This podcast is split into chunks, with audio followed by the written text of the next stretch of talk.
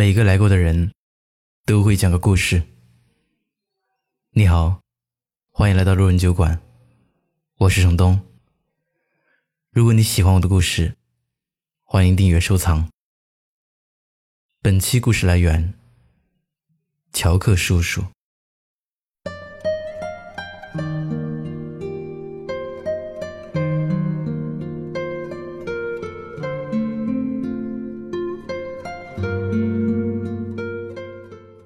爱丽丝梦游仙境》里，红桃皇后说过一句话：“我们努力奔跑，只为留在原地。”在这大江奔流的时代，有多少人拼尽毕生力气，才能留在原地，不被社会淘汰？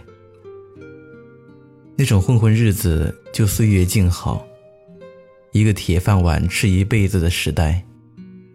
早就一去不复返。我有个同学，高中毕业后没有继续上大学，而是通过家里的关系，在地方的高速收费站上工作。吃食堂，有宿舍，穿制服，吃住基本上都不用花钱。工作内容也很简单，拦车，收费。放行，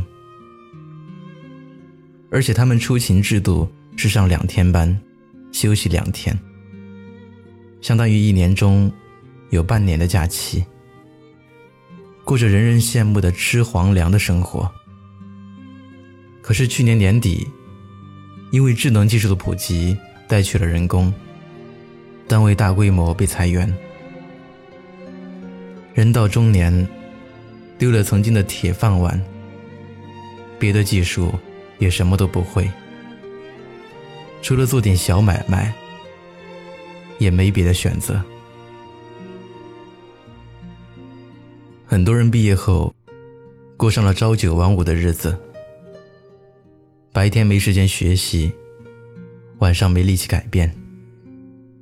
渐渐的，这种平庸的生活状态便习以为常。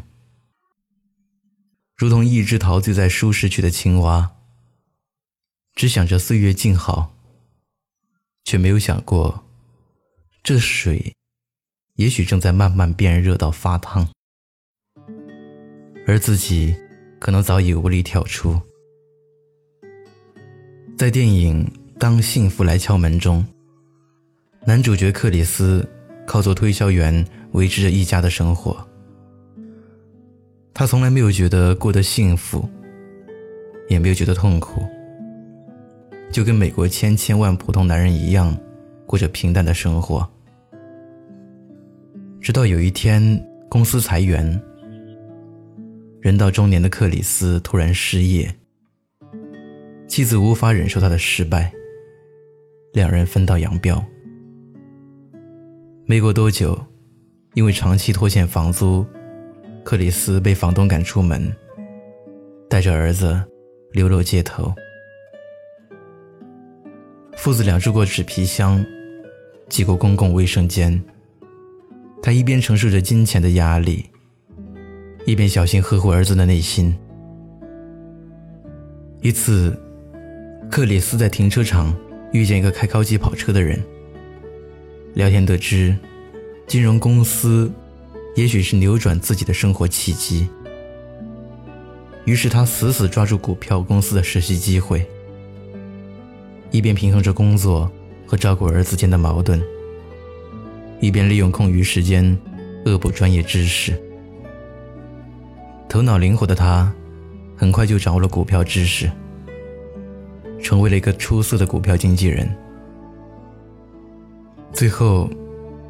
克里斯终于开上了自己的股票经纪公司，和儿子过上了好日子。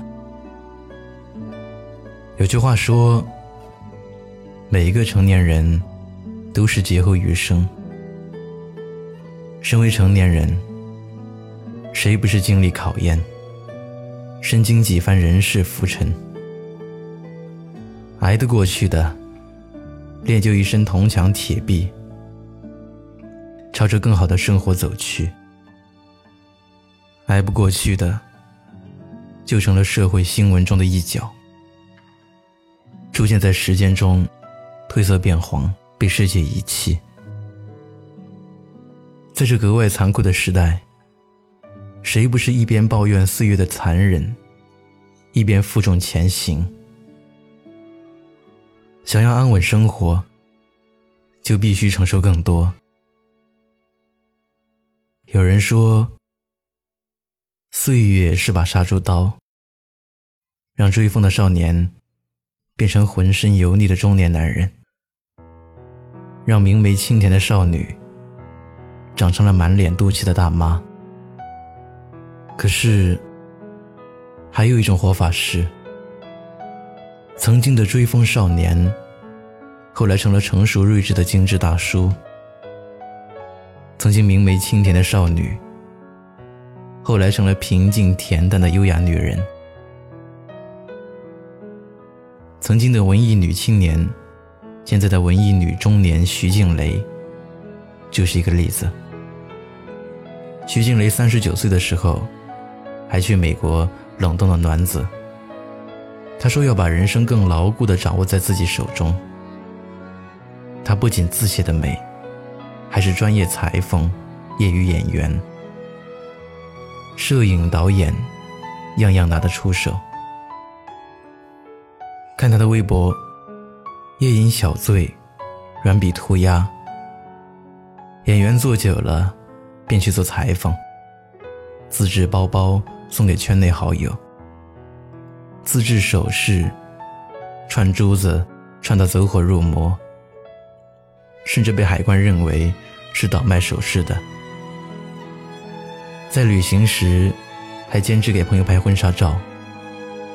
四十一岁，穿着水手服，像个天真烂漫的少女。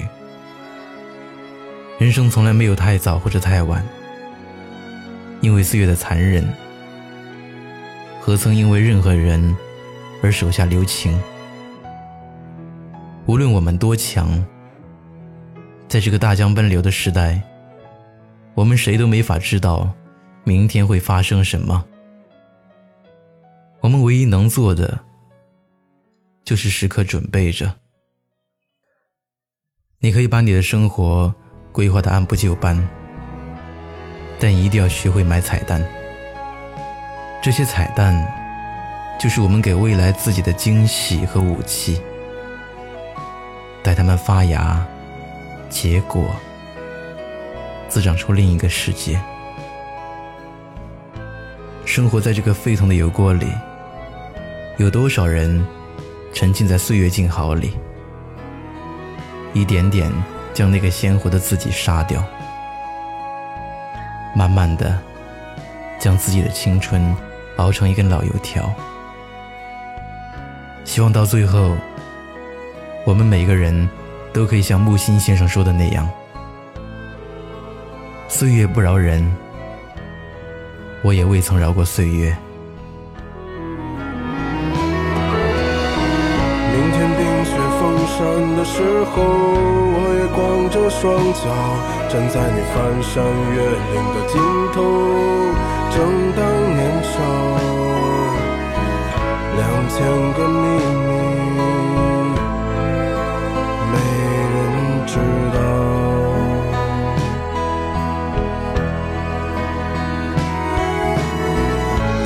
在春天到来的时候，轻轻歌唱，唱一首关于冬天的歌谣，漫漫长长，鸽子啊，我在你温暖。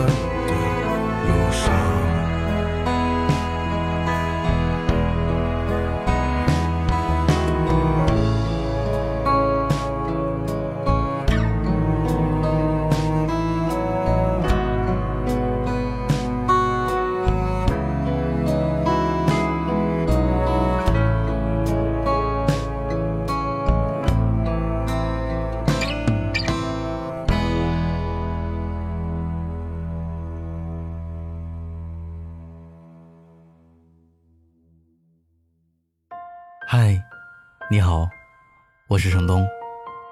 今天你过得还好吗？你可以在微信里搜索公众号“南方的冬”，只要你需要，我都陪在你身边。